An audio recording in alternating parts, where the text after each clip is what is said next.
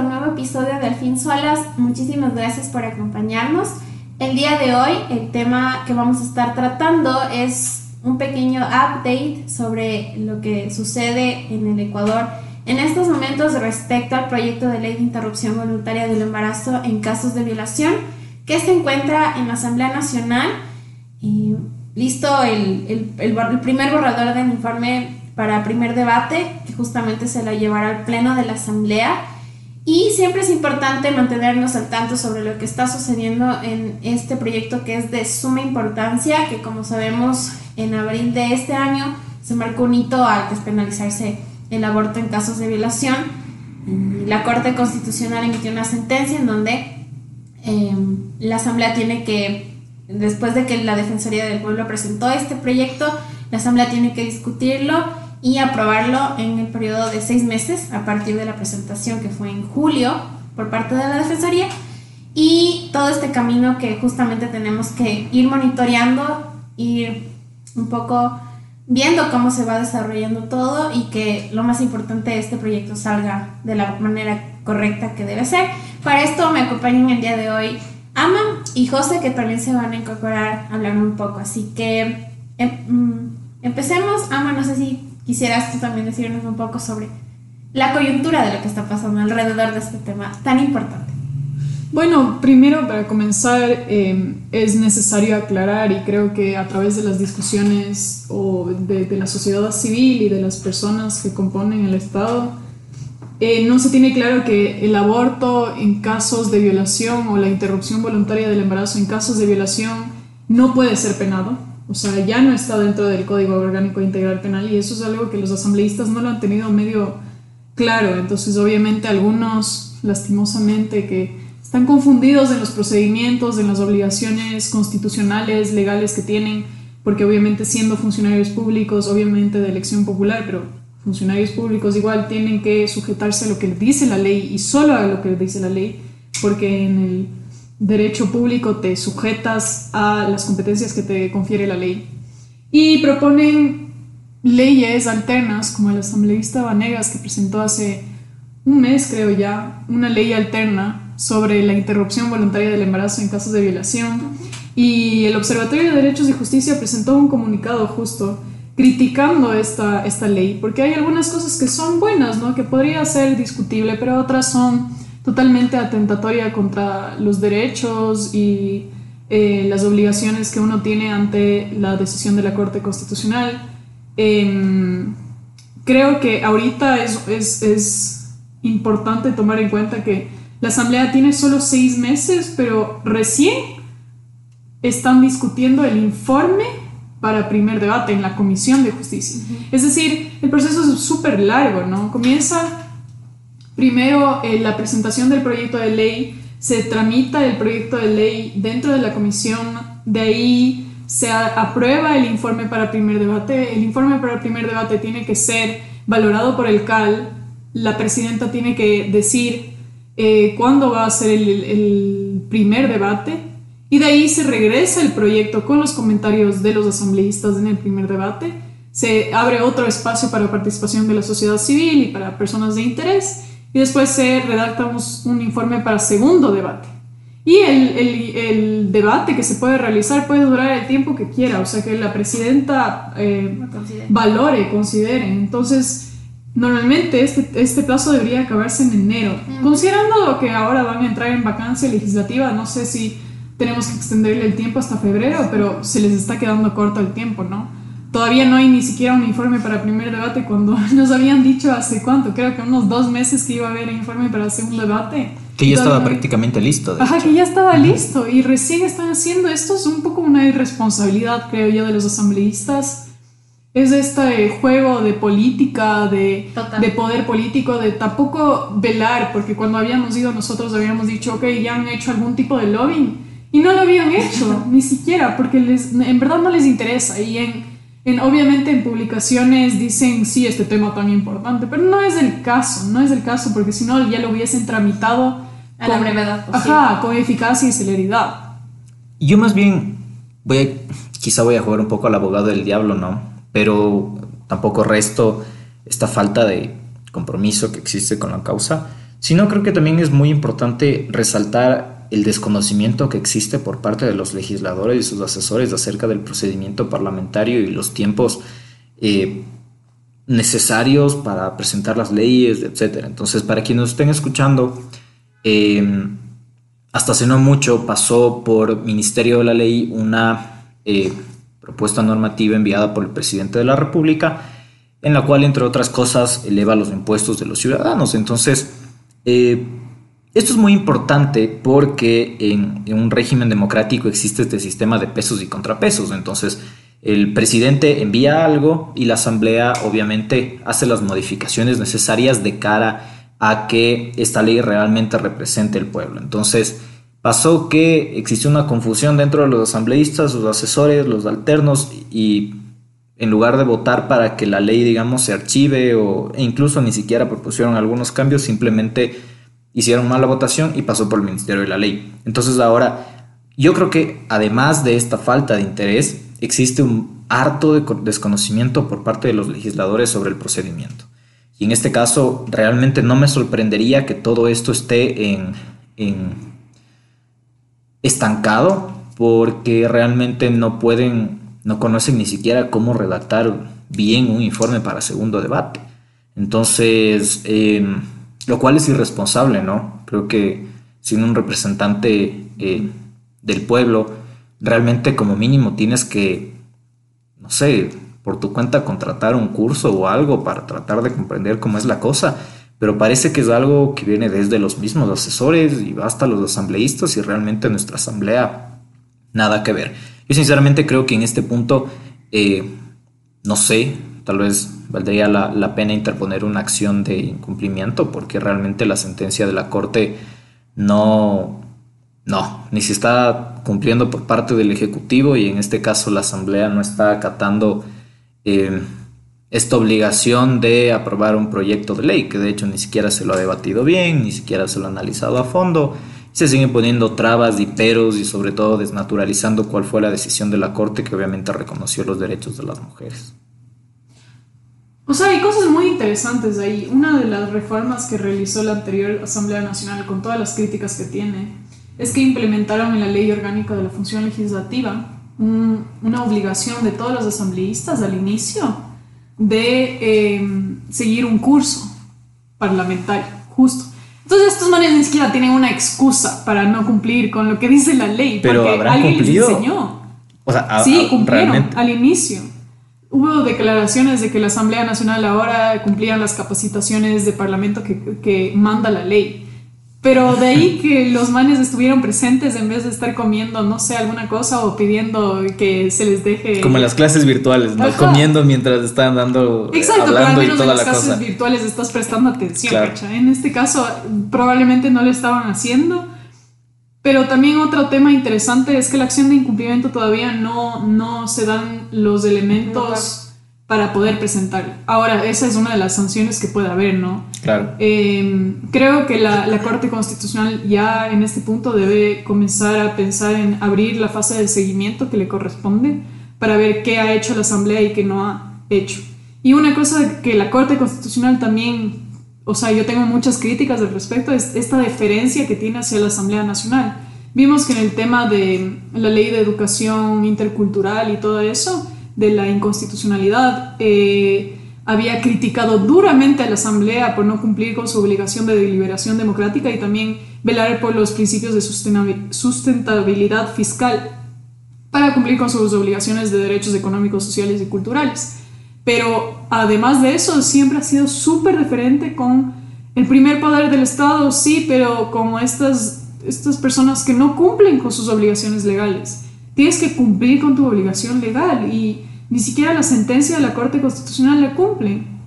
Justo ayer en el, en el debate, el asambleísta Vanegas pidió que por favor se incorpore en uno solo, se incorpore en uno solo eh, el proyecto de, de la su proyección de la vida. de la son contrarios, ¿no? Desde la concepción. Son muy contrarios. Son totalmente contrarios, o sea, son conceptos contrarios. Aparte, habla mucho sobre eh, criminalizar al violador. Ese tema ya está dentro del Código Orgánico Integral, Integral Penal y los reglamentos de la Fiscalía. O sea, no hay por dónde incluir más temas penales. Es como implementar este populismo penal ridículo en el que cualquier persona puede recaer, pero si tú eres un asambleísta, un asambleísta, tienes este deber ante los ciudadanos de hablar por lo mejor. Y el populismo penal no es la solución.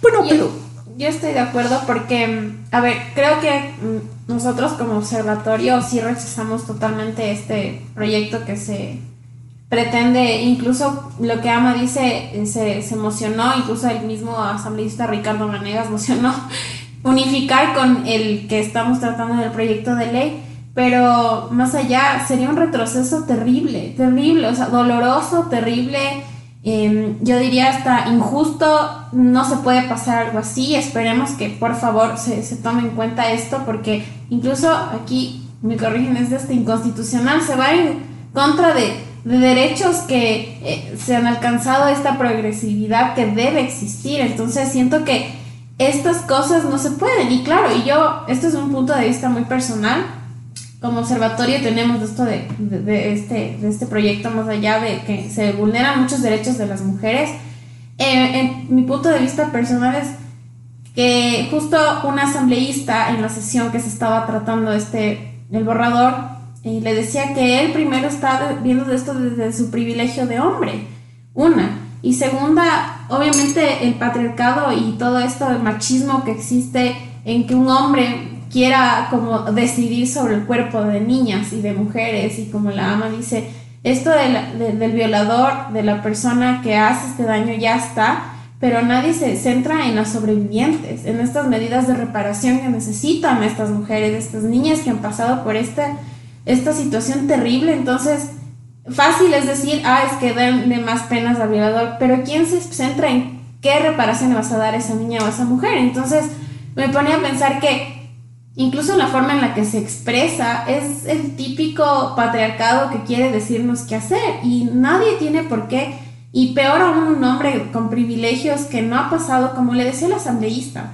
él no ha pasado e incluso le pidió de favor que respete y que se dirija de manera más eh, respetuosa a las sobrevivientes de violencia sexual, que me parece esencial, o sea, no puedes topar temas tan delicados con una con cero empatía. Creo que la empatía aquí es muy importante. Nosotras como mujeres luchamos por aquellas que no pueden hacerlo.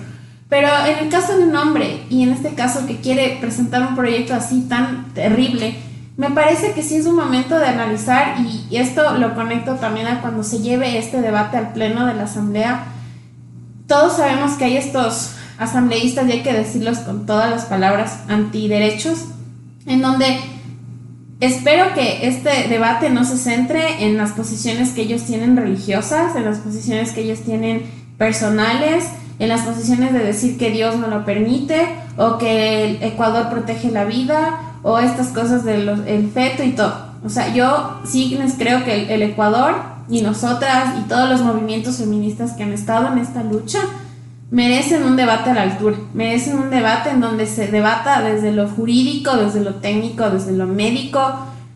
Eh, yo como siempre digo, yo creo en Dios, totalmente yo, personalmente, y eso no es un motivo para, incluso no se deberían meter esos temas dentro de esto, que es incluso hasta cosas de salud pública esenciales en un país. Entonces, sí siento que... Eh, y varios de otros movimientos han unido a rechazar esto de, este asambleísta Ricardo Monegas, que hay que hacerlo, porque imagínense el hecho de que incluso lo que ya está en las causales admitidas sería un retroceso, ¿no? Sería como básicamente eh, obstaculizar y prohibir, que es inimaginable. Y, y lo que justo Ama y José decían también, el hecho de que muchos asambleístas no tienen ni idea ni siquiera se dan el tiempo de sentarse a leer. Ayer hubo muchas confrontaciones de que no había el proyecto que no les llegaba y a la final es que creo que no le dan la importancia que necesita. Sentarse a leer con su equipo, dar aportes para que esté bien. Eh, creo que el proyecto en lo personal eh, está bien construido y yo sí tengo esperanzas de que el Pleno debata a la altura que el ecuatoriano se merece y las mujeres y todo y no se centren en un debate de no porque Ecuador es prohibida o algo así, que es totalmente inaceptable. No sé qué piensan ustedes respecto a esto. Eh, acabas de mencionar algo que me parece bien importante y es esto de la progresividad en el reconocimiento de los derechos. Entonces, eh, justamente existe esta obligación de que no se puede retroceder, mejor dicho, en los derechos reconocidos. Eh, y es muy interesante que si es que se llegara a aprobar este proyecto de ley antiderechos, eh, de cierta manera se estaría dejando de reconocer todo lo que la Corte Constitucional ya lo hizo a través de su sentencia. Entonces, eh, nos estamos yendo en contra de, nuestras propias normas. Y creo que lo más importante es, eh, estamos de cierta manera, no solo en esto, estamos llegando ya a contravenir eh, disposiciones constitucionales bajo la cual por ejemplo, las decisiones de la Corte Constitucional sí tienen que ser acatadas por todas las instituciones.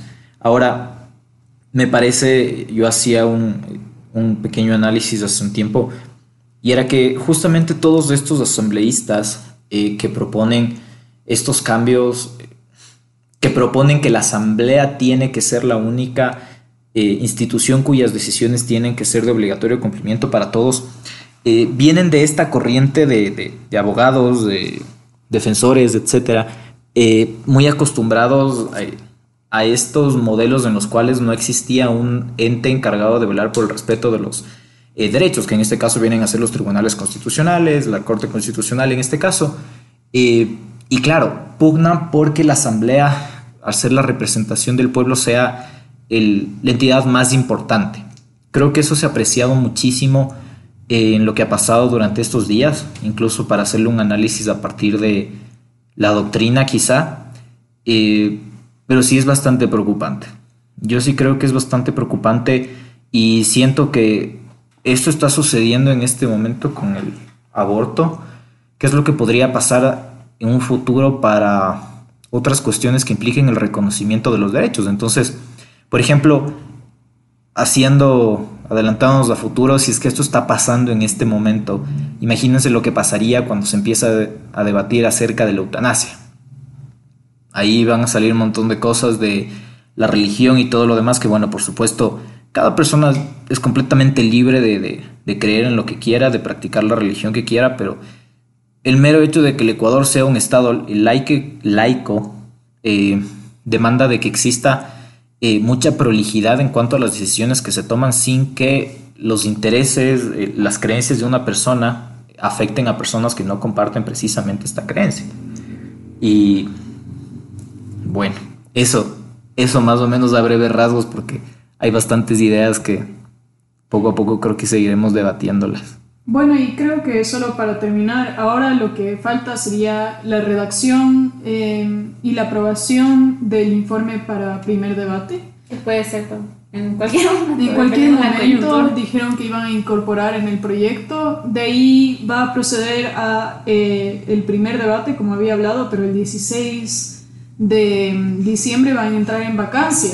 Entonces no van a trabajar esos días. Y Después de ese tiempo se tiene que eh, llevar a cabo el primer debate, regresa a la Comisión de Justicia, tiene que llamar de nuevo a la sociedad civil, incorporar esos comentarios, mandar un segundo debate y el segundo debate puede ser aprobado o rechazado o archivado. Y de ahí viene también la preocupación, ¿no? Y de ahí viene el veto del Ejecutivo, ¿no? Ese es un momento que va a ser... Eh, Importante importante, va a ser de mucha, mucho conflicto creo que para el presidente, porque obviamente uno es sus creencias, ¿no? Pero también en la posición en la que está el presidente no puede comenzar con, con cosas, ideologías, porque hay una sentencia de la Corte Constitucional.